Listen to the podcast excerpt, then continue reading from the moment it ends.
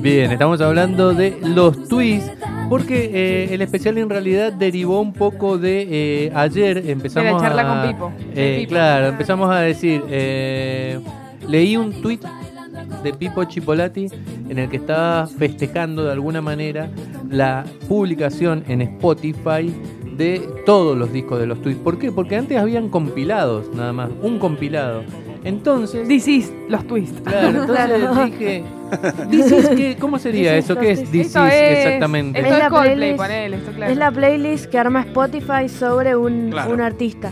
Y se supone que cuando vos tenés esa playlist ya estás como metido en Spotify Ah, Argentina. bien. Pero igual es muy relativo porque hay gente que tiene un montón de, de, de de escuchadas, digamos, de, de Sí. streams sería y no tiene un This is Y no, tanto. y no concuerdo muchas veces con el This Is. Claro, muchas O veces. sea, no concordás con la selección de Con la temas. selección, cómo empiezan con el This Is, no concuerdo. Bien, perfecto. Hacen un 10 popurrí. discazos que no están en Spotify de rock argentino. Vamos a arrancar con uno que a mí me encanta.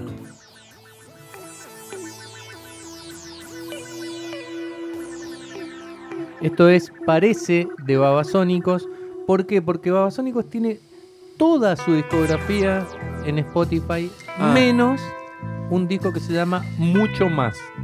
Mucho Ah. Más Ah, que es como es el- un discazo que acompañaba a mucho No mucho. al sí, disco. Y la verdad que son siete temas eh, nuevos y tres reversiones, remezclas de, de que aparecen en el disco original, en mucho. Y la verdad que son siete temazos y no están eh, editados como disco ni están en Spotify. Yo muchas veces escuchaba mucho más, más que mucho. De hecho, cuando Claro. era chica, era escuchaba, escuchaba mucho más, no más que mucho. Y por eso tenés esa cabeza. Ah. ¿Por qué no, por qué no están? ¿Lo tiene que subir la banda o cómo es? Hiciste la pregunta del montón. A veces es inentendible por qué no están. En otros casos es muy fácil de entender. Los artistas no han terminado de cerrar con la compañía discográfica o Ah, son discos que están metidos en problemas de contratos discográficos eh, o los los derechos, artistas no quieren que salgan a veces. Sí, claro. Eh, Como era con los redondos. como era con los redondos, o como puede ser también por una decisión estética, no te gustan tus primeros discos como están grabados, bueno, no, quiero publicar el último disco nomás que aparezca. Bien. ¿Entendés? Hay como distintas razones. Pero mucho más, a mí me parece un discazo, incluso a veces me parece mejor que mucho, eh, que ya es un gran disco de Babasónicos, y curiosamente no está. Y lo más curioso es que sí están los discos eh, que ellos sacan como mm, con su sello Bultaco, Bredet, eh, todos esos discos sí están. Pero este no está, extrañamente. Bien, vamos con Muy otro. bien. Segundo disco que no está en Spotify y es un gran disco. Estamos hablando de Perdedores Hermosos. Es el segundo disco solista de Luca Prodan. Y eh, es así. Luca Prodan cuando se murió, todos saben que, no se murió. que Timmy McCarr era su manager, el manager de las pelotas, el manager de Sumo, el amigo de Luca que lo invitó a vivir a, Córdoba, Córdoba. cuando Luca estaba en lo peor de su adicción a la heroína en Londres. Y eh, hace poco tiempo, muy poco tiempo, eh, Timmy McCann, que es el dueño de estas grabaciones, que son las que hizo Luca cuando llegó a Córdoba, desintoxicándose, editó el primer disco que es eh, Time, Faith, Love. Y, a- y este disco, el segundo, el segundo disco solista hecho con grabaciones de esa época, no está en Spotify todavía. Se llama Perdedores Hermosos. ¿Puede ser que la tapa es la del caballo? La que Esa está es la primera, Ah, esa es la primera. Ajá. Ah, ahí está. Sí, sí, sí, que sale Luca en Sale un caballo. sano, y con No pelos. Ajá. Después pelado. Bien, y muy ya. bien. Muy, de- muy, de- muy desintoxicándose. Sí, totalmente. Bueno. O intoxicándose con Pero, ginebra. de nuevo, ¿cómo, de será, nuevo. ¿cómo serán los grandes artistas que hasta cuando la están pasando mal dejan un legado? Sí. Luca no solamente dejó estas grabaciones eh, que después sirvieron de demos a veces para los temas de sumo, sino que también en esa época grababa cassettes, cassettes de, de audio y los mandaba en cartas a eh, sus amigos de Londres. Claro. Y muchos de esos cassettes se usaron para la película, el documental sobre Luca. Entonces el tipo contaba su sensación de estar ahí en Córdoba. Imagínate, venís de Londres, de Sí, casi sí, sí. morir Sí. eh, de una sobredosis de heroína, de haberlas pasado todas, de haber escapado del ejército, era un desertor del ejército, de haber estado en la misma escuela que el príncipe Carlos Sí. en Escocia. Y contaba sus sensaciones de estar desintoxicándose ahí eh, de, de la heroína. Y todos esos audios se usaron en, en- en la película de Luca documental. Gran documental. Gran parte, documental. ¿no? Bien, tercer discazo que no está en Spotify y es un disco de culto. No lo van a reconocer, así que se los cuento mientras suena de cortina. Estamos hablando de una banda que si yo les digo el nombre, muchos cuando nombro esta banda se ríen porque no queda como de rock. Se llaman Los Pillos. Los pido. Los pies. Da más a banda Sí. de cumbia o no ahora. Eh, claro, los pisos como que hacen, no sé, Repillo. cuarteto. sí. Repillo, eh. Repillo. Sí. eh, los Pillos fueron una banda muy de culto, tal vez la banda más de culto de Argentina. Año 87-88 grabaron un solo disco que se llama Viajar Lejos, que si lo conseguís en buen estado, en, eh, en vinilo, vale unas 15 lucas más o menos. Ah, bueno. Eh, y no hizo mucho la banda, más que grabar un disco. Empezó a grabar un segundo, pero la compañía se lo, se lo colgó porque fines de los 80, hiperinflación, crisis del vinilo y demás. Pero tenían fans como todos los Cadillacs iban a sus recitales. eh, Tenían sus groupies. Sí, sí, sí, o groupies, eh, músicos, sí. digamos. Y eh, la poesía de ellos era buenísima. Incluso uno de los integrantes falleció, tiempo después, por supuesto, de manera muy trágica en un accidente en avioneta. ¿Entendés? Se fue con la novia de, de viaje a Latinoamérica, no- creo que era Brasil, y la avioneta se cayó y nunca se supo más de ellos. Es como un mito alrededor de. Claro, y es una de esas bandas míticas de culto. Totalmente, totalmente. Eh, Sergio Rothman, el de los, el de los mm, Cadillacs, dice que si hay un recital o recitales que recuerda donde, digamos, todo era riesgo, por más que era unos tipos cantando en el escenario, Sí. era ir a ver los pillos, digamos. Y había que estar piso. Fueron Mm. malísimo. Oye, eso lo editamos, cuando subamos el Sí, podcast, sí, sí. eso lo Obvio editamos. que lo. Espero. Bien, y esta banda, eh, cuarto disco que tiene, em, que tiene, que no está en Spotify. Estamos hablando de Suéter, la banda de una de las bandas preferidas de nuestro otro De- operador Sergio. Sergio, ¿no? Sergio. Me gusta, me gusta suéter. ¿Te gusta Suéter? Sí. Es una banda que en un momento, para los que no lo saben, es de los 80 en Argentina. Después siguió grabando, pero bueno, básicamente eh, sus hits están en los 80, que tampoco son tantos. Parecía que iba a explotar. Incluso este disco que se llama 20 caras bonitas y que no está en Spotify, eh, está producido por Charlie García. Claro. Eh, tuvo un par de hits. Yo me acuerdo en esa época, en el año 85, estar en Buenos Aires y ver el aviso televisivo del disco. O sea, era como una banda Tenía que sus contactos, tenía digamos, todo claro. para que explote Y no explotó, y no explotó. como muchas otras. Como muchas otras. Sí, bueno, de ellos hay un compilado, pero no está el disco 20 caras bonitas.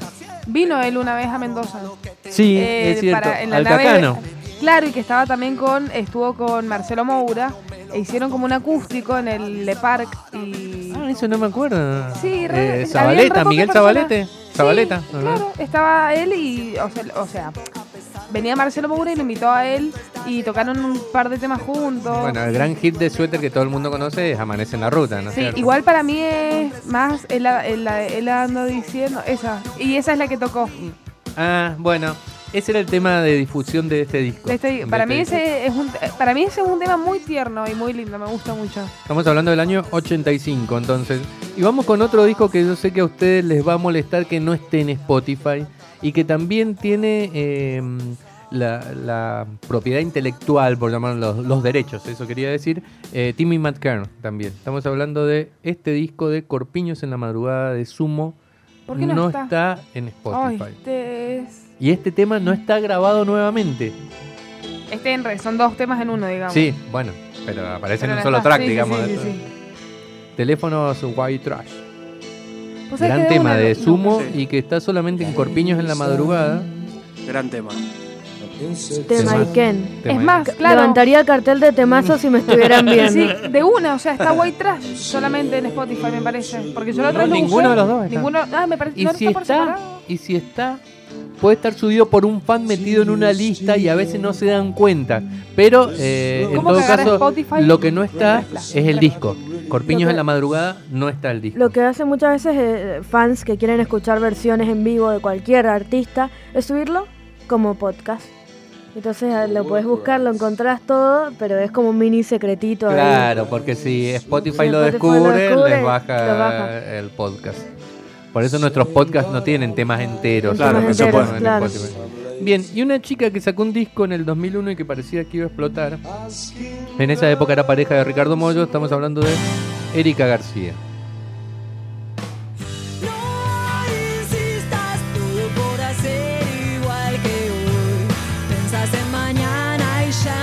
Que El disco se llama Amorama, es del 2001, estaba producido por Gustavo Santaolalla.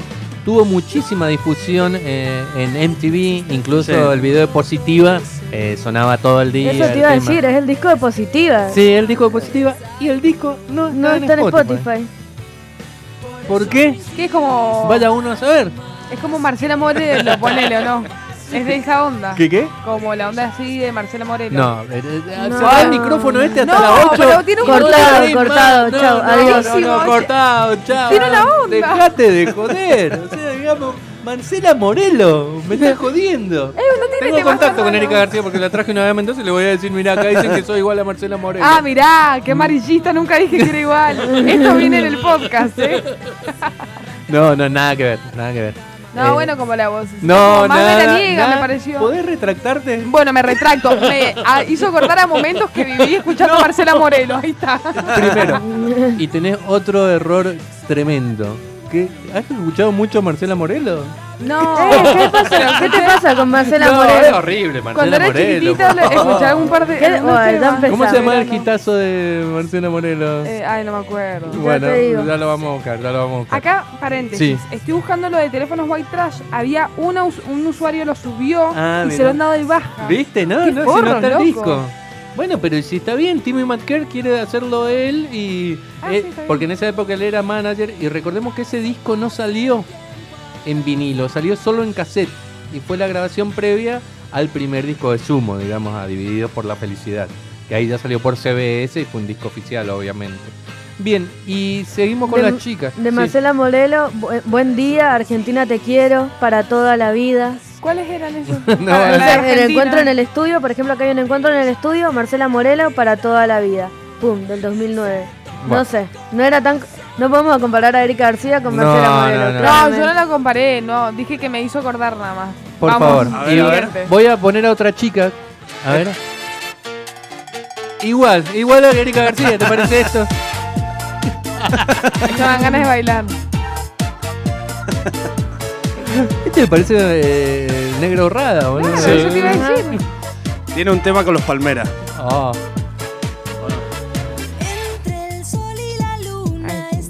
tampoco lo conozco tanto al tema.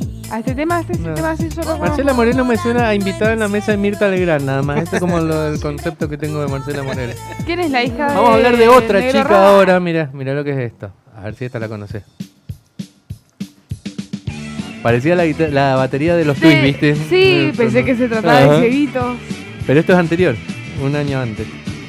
Estamos hablando de la pionera, una de las pioneras, porque no es la pionera, pero una de las pioneras del rock argentino. A ver, ¿la conocen? Me- a mí me resuena, pero bueno, a mí todo lo que pongas me va a sonar. A ver quién es. Celeste Carballo. Ah, Celeste Carvalho, Celeste sí, Carballo.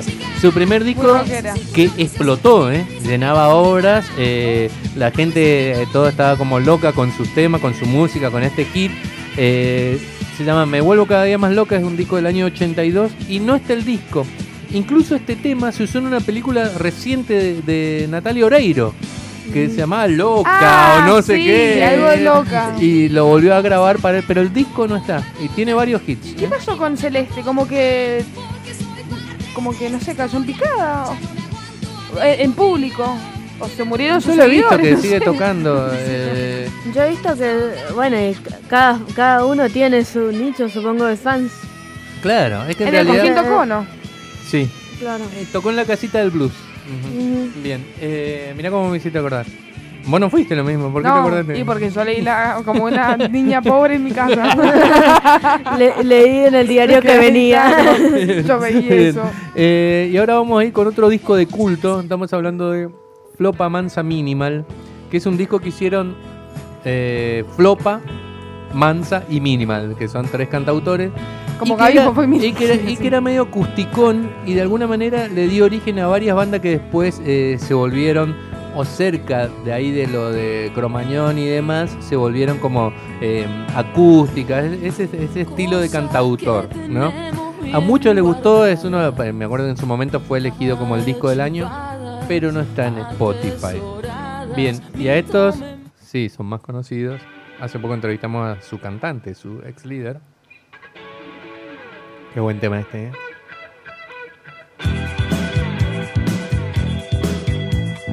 ¿Cómo hace esa voz, ah? No sé. Estamos hablando de Fricción. Su primer disco, Consumación o Consumo, no está en Spotify. Y tampoco está su segundo y último disco, para terminar. Pero curiosamente hay un compilado que tiene casi todos los temas o varios temas, pero no, no tiene los discos por separado. Antología se llama. Eso ¿no? sí me parece raro. Para eso sacar los dos discos Para eso, separados. sí, Y que aparte en esa época, en los 80, los discos se grababan como una unidad conceptual. eh, suenan distintos los temas del primer disco que del segundo. ¿Y por qué pones un compilado en vez Para de- mí puede ser, lo más probable puede ser que Satan, bueno, puede haber todo un arreglo, obviamente, pero muchas veces es cuestión de ponerse a ver qué tenés en Spotify y qué no. Y si ya sos un cantante con tanta trayectoria, por ahí decís, yo pensé que esto estaba en Spotify y no está en Spotify. Es como, Ah, vos decís que es de colgado. Puede ser, Sí, muchas sí, veces. puede ser. Puede ser. ¿Te acordás que a nosotros nos dijo que no le gustaba mirar el pasado? No era para nada nostálgico del Claro. pasado. Porque algunos también artistas les dan mucha bola a sus discos del pasado y quieren que estén bien Quieren- reeditados, claro. lo cuidan. Y otros que. Que no, está, eso que está, 20 que ya años. fue. Y claro, por eso, para mí va a poder ir por ahí, o sea, ya tienes tantos años de trayectoria, hiciste tantas cosas buenas, ahora estás tan enfocado en lo que estás haciendo ahora que decís, no me acuerdo si este disco de los, del 85 estuvo ahí en... Sí, puede ser. No sé si me pasaría. O sea, le diría a mi manager, encargate, hermano. Yo Para eso te pago. Yo Ah, sí. Sí, pero bueno. Si hubiera sido músico, yo, músico, supuesto músico, pego un hit a los 20 años, ¿sabes cómo me vivo de ese hit y lo sigo tocando? Olvídate. Obvio, ¿sabes qué? Lo, lo toco Ah, Hay hasta- un par acá en Mendoza que hacen eso. Hay un par, sí, sí. ¿Qué estilo harías? Eh, ah, qué buena pregunta. ¿Qué harías, borracho y loco, algo así? No, me gustaría el rock argentino. Sí, un, sí. un calamaro Un- de un nadie calam- sale vivo de aquí, me Uh, gustaría. bueno, Ese sería mi, estilo, mi Te estilo. banco, te banco. Bien, y hablando de Calamaro, este disco no está en Spotify. Estamos hablando de el segundo disco y tal vez el más exitoso de los abuelos de la nada, que se llama Vasos y Besos. Y de los abuelos hay otros discos editados, hay compilados, pero este disco no está completo. No, no está completo, pero tiene algunos temas sueltos Sí. y te aparece la tapa del disco, pero después pones, pones eh, ver álbum y nada. No está. ¿sí? No. Vaya uno a saber por qué. ¿Cuál será la- el motivo, la razón? Porque me decís, editaron el primero, editaron el tercero y el segundo se lo saltearon. ¿Cómo podrá ser? ¿Podrá Sí. ser una jiponada o una cuestión de contratos?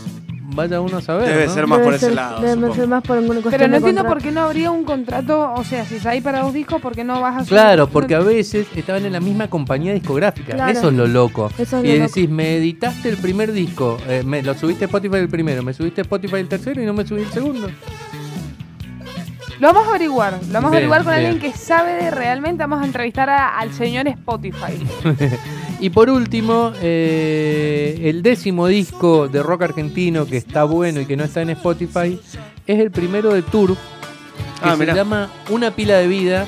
Sí. Para mí el mejor disco de Tour, Sí, sí. año 96. Aparte me encanta que usaban eh, eslogan de marcas, ¿no? Una pila de vida era de una conocida marca de pila. Después tenían Siempre Libre, era otro de- su segundo disco se llama Siempre Libre. Y así marcas y eslogan de marca, ¿no? Porque bueno, ellos como que iban a... Como que ellos querían ser lo distinto a otros grupos nuevos, a los brujos y a todo eso. Ellos querían ser como otra Este es un temazo. Y acá invitaban a Charlie, ahí está Charlie en Sí, un son disco. re amigos. Este es un gran tema. A mí me, a- me, me gusta Turf. los Sí, a mí también, a mí también. Me Hace parece mucho que... no escucho, pero lo escuché bastante. Vine, vinieron una vez para la fiesta de la cerveza. Recopado. Sí. Para mí Turf, eh, yo me acuerdo de un Lola Palusa de 2017 que yo estaba muy triste por razones personales. Escuché, empecé a escuchar el recital y fui corriendo y llegué y bailé y la pasé increíble. Es- Son, son esas bandas que generan como esa, no sé, alegría. Como no importa lo Sí, que aparte, toque, te conoces todos los temas, porque tienen muchos Sí. hits. Claro. ¿De quién era el esposo él? No, él, era.